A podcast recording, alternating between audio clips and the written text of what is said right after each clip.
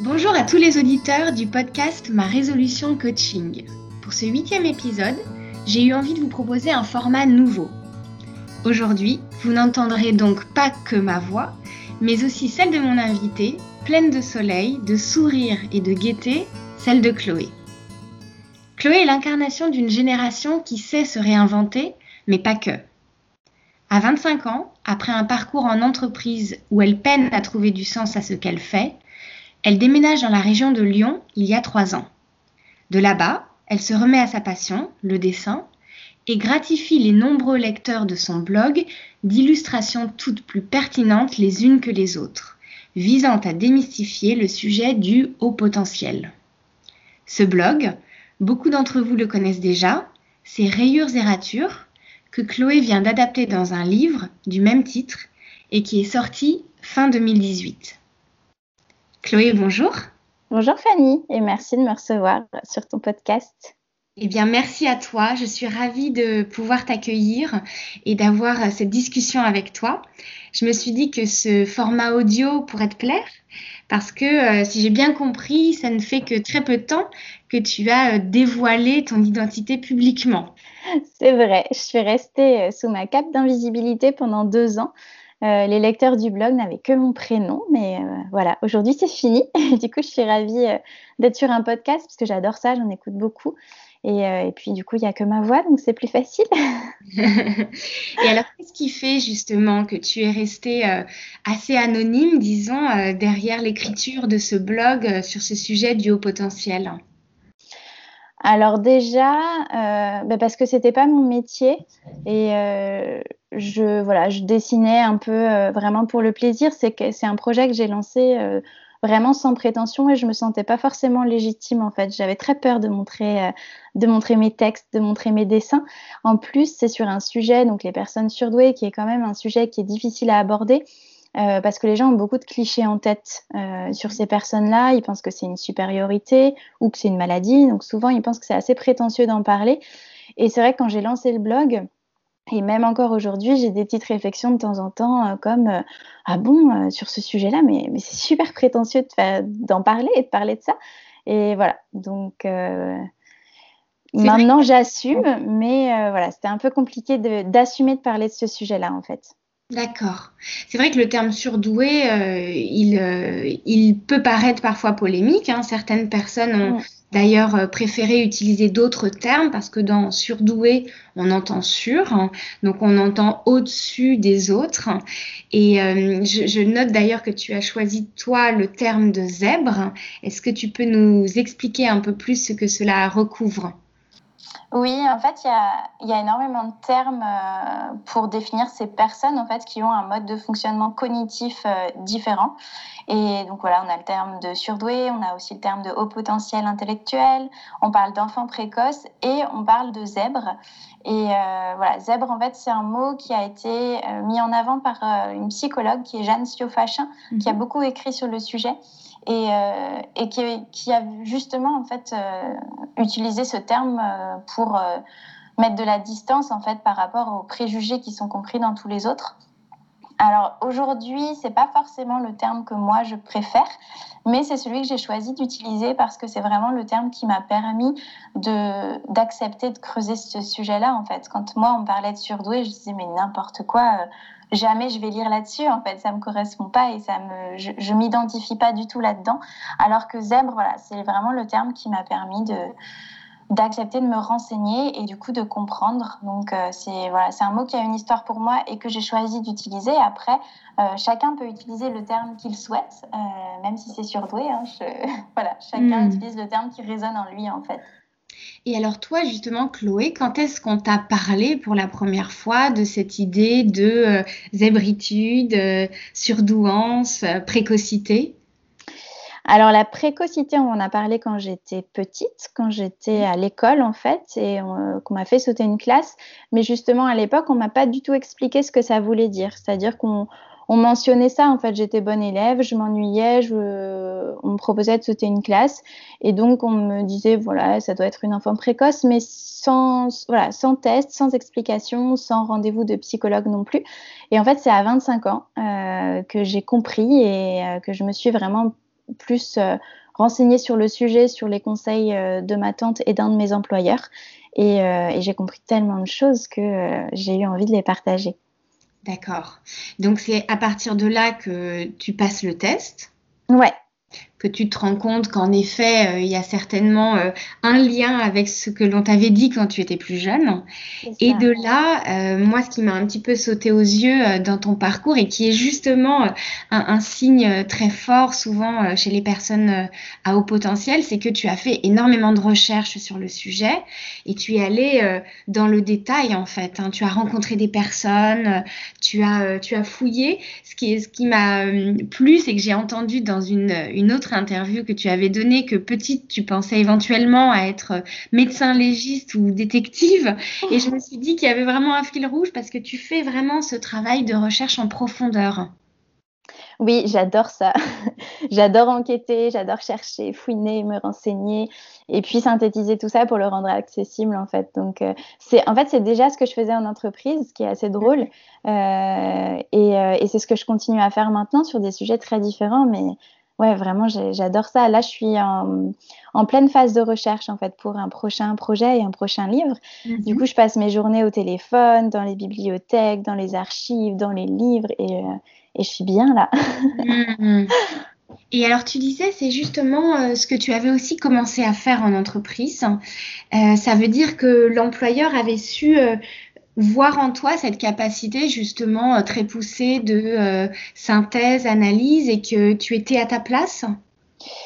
Alors c'est plus parce que voilà, ce qui m'intéressait en école, parce que j'ai fait une école de commerce, et donc ce qui m'intéressait euh, durant mes études, c'était vraiment l'analyse et l'analyse de chiffres, l'analyse stratégique, les études économiques. Donc c'est vrai que j'ai trouvé mon premier travail dans ce domaine-là. Euh, et puis après, petit à petit, voilà, j'ai changé, j'ai fait plusieurs, euh, plusieurs postes. Et, euh, et j'aimais beaucoup ce travail d'études, mais pour autant, je ne me sentais pas forcément à ma place. Parce que même si le contenu me plaisait beaucoup, le monde de l'entreprise, je pense, n'était pas pour moi. En tout cas, les très grosses entreprises. C'est-à-dire, qu'est-ce que tu as ressenti qui pouvait potentiellement bloquer ton développement?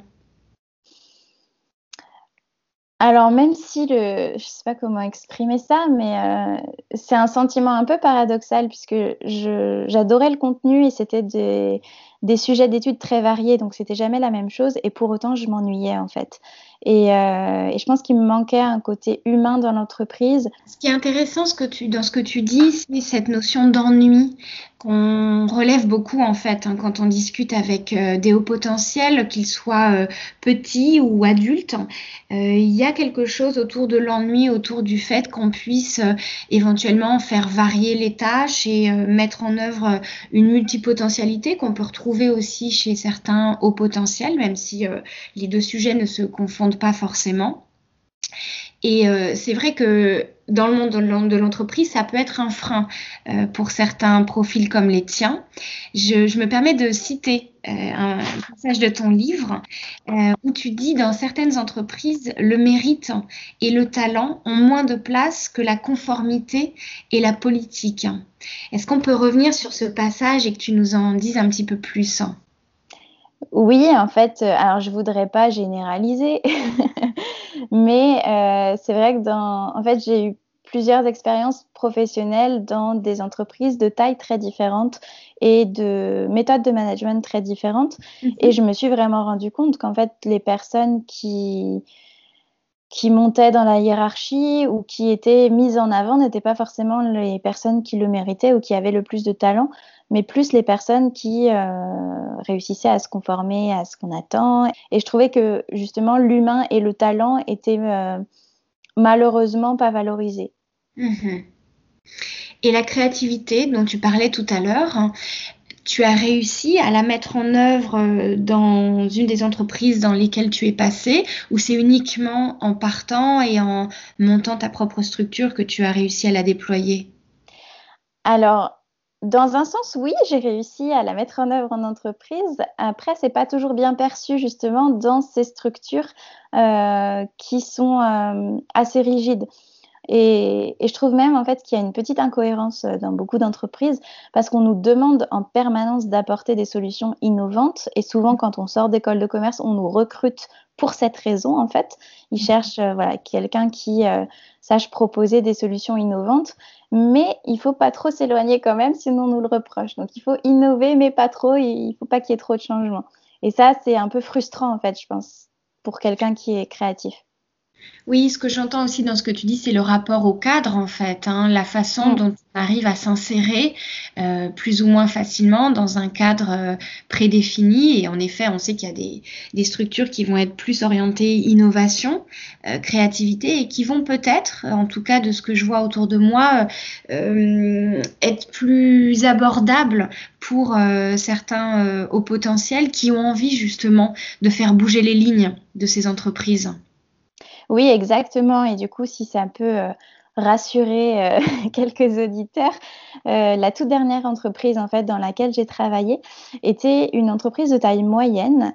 Et en fait, le poste que j'avais, c'était une création de poste. Donc, il tenait à ce que le poste soit créé non pas selon un, un, cadre précis et déjà défini en fait, mais vraiment selon les compétences de la personne avec laquelle ils avaient envie de travailler. Donc quand j'ai passé euh, les entretiens, ils recherchaient vraiment une personnalité, quelqu'un avec qui le contact passe, qui a quand même des compétences évidemment, mais voilà, c'était vraiment plus une, une personnalité.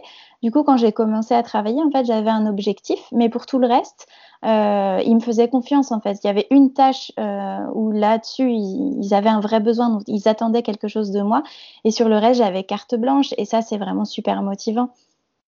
Oui, il y a cette notion d'autonomie et de, liberté finalement dont tu parles là, qui, peuvent être importantes euh, au moment de, travailler. C'est ça. alors, toi, malheureusement, Chloé, si j'ai bien compris, tu as eu des problèmes de santé à la suite de cette dernière expérience et qui t'ont euh, immobilisé un temps euh, et qui continuent de te demander parfois de te ménager des périodes de repos. Euh, mais j'ai aussi l'impression que tu en as fait une réelle force en fait à partir du moment où tu, euh, découvres que ta santé peut te, peut te, bloquer un petit peu et tu es revenu finalement euh, à tes premières amours. Est-ce que tu peux nous, nous, expliquer comment tu as transformé ça en, en une vraie force de vie? Oui, alors je pense que ça s'est fait petit à petit, je ne saurais pas forcément l'expliquer, mais j'ai été contrainte en fait de m'arrêter de travailler et du coup du jour au lendemain j'étais j'étais chez moi, donc j'en ai profité en fait pour essayer de concrétiser des projets que j'avais en tête depuis un petit moment, qui étaient des projets artistiques, mais que je prenais pas du tout le temps de faire en fait, parce que quand on travaille, euh, voilà, le soir on rentre, on est fatigué, c'est parfois un peu compliqué de concrétiser ces projets-là. Et, euh, et, là, je me suis dit, mais c'est le moment ou jamais. Donc, je me suis inscrite euh, en école d'illustration à distance. Mmh et en fait, très vite, je me suis lancée professionnellement avant la fin de ma formation. Et je pense que euh, voilà, non seulement ça m'a aidé à tenir pendant les traitements, mais en plus, euh, c'est devenu mon métier aujourd'hui. Avec beaucoup de succès, parce que j'ai cru voir que euh, sur Facebook aujourd'hui, il y a déjà 4000 personnes qui te suivent et au moins la moitié sur Instagram. Donc un, succès très important pour toi. Oui, c'est fou. En fait, même, euh, même 200 personnes, je trouve ça énorme. Alors 4000, c'est fou. Et, euh, et oui, ben, c'est une vraie reconnaissance euh, de tout le travail accompli. Et puis, ce dont on parlait un peu tout à l'heure aussi, c'est que je suis contente de voir en fait que quand on se passionne vraiment pour un sujet, qu'on va au bout et qu'on essaye de le transmettre avec la passion, avec la créativité, finalement, les gens nous suivent. Donc, c'est une très belle récompense en fait. Oui, je crois que ton authenticité, en fait, elle transparaît et que, comme tu dis, les gens euh, te suivent et te font confiance. Et puis le haut potentiel, c'est un sujet euh, qui intéresse beaucoup, qui intéresse de plus en plus et je pense qu'on peut s'en féliciter parce que euh, aux États-Unis, dans les pays anglo-saxons, c'est une notion qu'on aborde beaucoup plus facilement, qui est mm. bien sûr liée aussi à tous les aspects culturels qu'on a en France, hein, où parfois il ne faut pas se distinguer. donc là, le zèbre, lui, ne cherche pas forcément à se distinguer. Ça l'arrangerait peut-être même parfois d'être euh, un peu moins distinct. Euh, mais c'est bien que tu puisses contribuer euh, à faire connaître ce sujet. Et je trouve que le fait de le faire via des illustrations, ça permet vraiment de, croquer en fait certaines réalités de façon assez assez sharp et ça ça nous rapproche très vite en fait du sujet. Donc moi, c'est ton approche qui m'a beaucoup plu. Euh, et j'ai trouvé aussi l'épisode de vie que tu viens de nous raconter. Euh, je pense que ça peut parler à de nombreuses personnes, parce que tu le dis très bien dans ton chapitre euh, sur le zèbre au travail, dans le livre. Tu expliques qu'en fait, c'est souvent lors d'une période de travail, de, non-travail, pardon, prolongée, que ce soit un arrêt maladie, un burn-out, du chômage, un congé maternité, que des personnes, d'ailleurs zèbres ou pas, hein, peuvent prendre conscience du fait qu'elles ne sont pas à leur place et peuvent commencer à mettre en place euh, des choses différentes vers une euh, reconversion peut-être. Oui, c'est ça, parce qu'en fait, quand on a un métier prenant, et j'étais la, première à faire ça, hein, en fait, quand on a un métier prenant, une routine, on se laisse très vite embarquer, euh, et en fait, on ne prend pas du tout le temps de se poser pour se dire, mais en fait, qu'est-ce que je fais? Est-ce que j'ai vraiment envie de faire ça? Ou pour, même juste euh, pourquoi je fais ça? Aujourd'hui, ça me semble des questions essentielles. Pourtant, quand je travaillais, je ne je prenais pas le temps de me poser ces questions. Et en fait, quand on est contraint de s'arrêter, ben on se retrouve, euh, en fait, on a du temps, donc on a le temps de se poser la question. Et souvent, c'est là qu'on prend conscience euh, qu'on n'est pas à notre place ou qu'on est à notre place, hein, ça existe aussi. Bien sûr, hein, Et toi, ta, ta, stratégie, elle a été laquelle? Tu es partie petit pas par petit pas? Comment est-ce que tu as débuté en fait? Oui, moi je suis partie vraiment petit pas par petit pas parce que déjà je savais pas je ne suis pas partie en me disant je vais me reconvertir et je vais faire ça et ce sera mon métier pour le restant de mes jours. en fait, je me suis vraiment dit bon, c'est temporaire. Euh, je compte pas rester chez moi sans rien faire, donc je vais euh, démarrer des projets, lancer des choses et en attendant en fait de pouvoir retourner travailler en entreprise. Et en fait, euh, voilà, je savais pas forcément combien de temps ça allait durer, si ça allait marcher.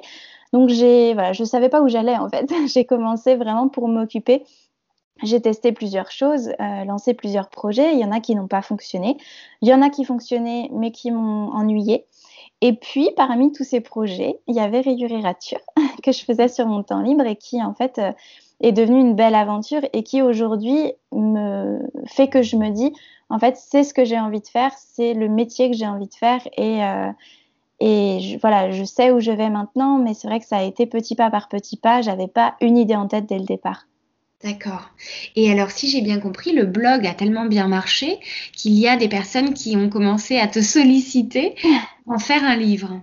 C'est ça. J'ai reçu beaucoup de messages en fait de gens qui me disaient, euh, qui ont petit à petit aidé à faire grandir le blog et qui euh, m'envoyaient des messages encourageants et des messages aussi me demandant, euh, bon, Là, le contenu commence à être assez conséquent.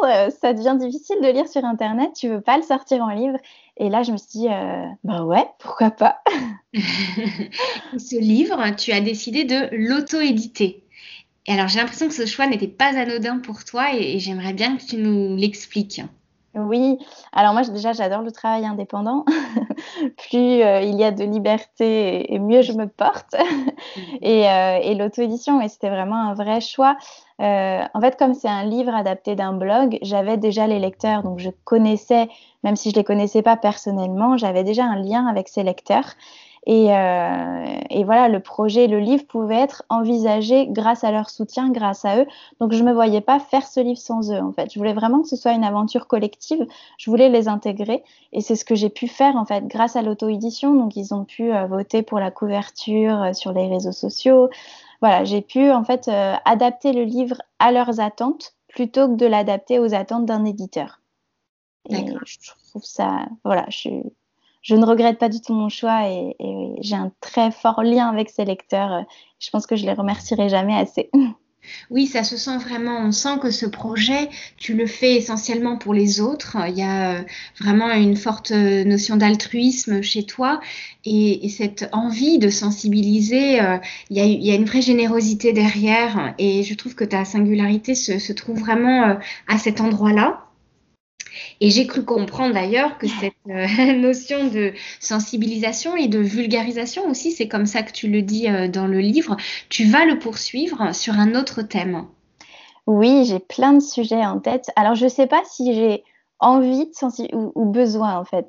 D'accord. J'ai du mal à définir ça. Parfois, j'ai vraiment l'impression que c'est un, un, sentiment d'urgence, un besoin de sensibiliser parce que je trouve ça injuste les remarques que que les personnes surdouées ou que d'autres personnes euh, auxquelles elles font face en fait. Donc mmh. voilà, parfois c'est un peu un besoin. et là, je lance effectivement un nouveau projet qui s'appelle Chronique Invisible et qui a pour but de sensibiliser toujours et toujours en douceur et avec un peu d'humour, mais cette fois sur l'impact quotidien, l'impact social de toutes ces maladies en fait qu'on ne voit pas extérieurement et qui pourtant sont là. Est-ce que tu peux nous donner un exemple? Oui, en fait, les maladies, donc dans les maladies invisibles, j'inclus euh, pour ce projet les maladies qui sont physiques, les maladies psychiques, qu'elles soient diagnostiquées ou non. Donc, on parle de la sclérose en plaques, du cancer, puisque parfois il ne se voit pas, notamment après les traitements, mhm. euh, de la maladie de Lyme, euh, de la mucoviscidose aussi. On a énormément de, pathologies en fait qu'on ne voit pas. D'accord. Et tu es déjà présente sur les réseaux sociaux pour ce projet-là hein? Oui, sur Instagram pour l'instant, avec un compte Instagram qui fait du bien et qui a déjà plus de 2000 personnes, plus de 2000 abonnés. Donc, euh, je suis vraiment très contente de voir que beaucoup de personnes, en fait, ont, besoin euh, qu'on sensibilise là-dessus et se sentent mieux et se sentent comprises en, regardant les illustrations. Donc, euh, voilà, ça fait du bien. Bravo Chloé. On mettra toutes les informations euh, te concernant dans les commentaires du podcast. Euh, moi, j'aimerais terminer par euh, une phrase que j'avais relevée qui disait Il suffit parfois d'un dessin pour éveiller les consciences. Et moi, j'ai la sensation que c'est vraiment ce que tu fais, c'est d'éveiller les consciences. J'entends ton besoin de, sensibiliser et, et, vraiment, il y a quelque chose qui est tourné vers l'autre hein, qui est vraiment intéressant. Et ce que tu dis finalement euh, sur les maladies invisibles, euh, on peut le rapprocher de du haut potentiel sans bien sûr parler de maladie, c'est vraiment l'inverse de notre propos, mais on peut dire aussi que parfois le haut potentiel n'est pas visible à l'œil nu. Et donc euh, je trouve que la façon dont tu croques ces réalités peut être vraiment intéressante pour tes lecteurs. Un grand bravo pour ce que tu fais. Merci. En fait, je, tout mon travail, effectivement, et c'est sur la sensibilisation à la différence quelle qu'elle soit, mais surtout quand elle est invisible. Et donc, on inclut euh, évidemment les maladies invisibles, mais aussi le haut potentiel. Et voilà, si je peux aider à sensibiliser et faire changer d'avis au moins une personne, et eh bien tant mieux. Merci beaucoup, Chloé, pour cet entretien. Merci à toi. Alors nous espérons que cette conversation vous aura intéressé. Je vous laisserai, comme je le disais, toutes les informations concernant Chloé, le blog, le bouquin, ses projets à venir en commentaire de la diffusion de ce podcast que vous pourrez retrouver sur SoundCloud, Apple Podcast, sur ma page Facebook ainsi que mon compte Instagram. Merci pour votre écoute et à bientôt. Au revoir Chloé. Au revoir.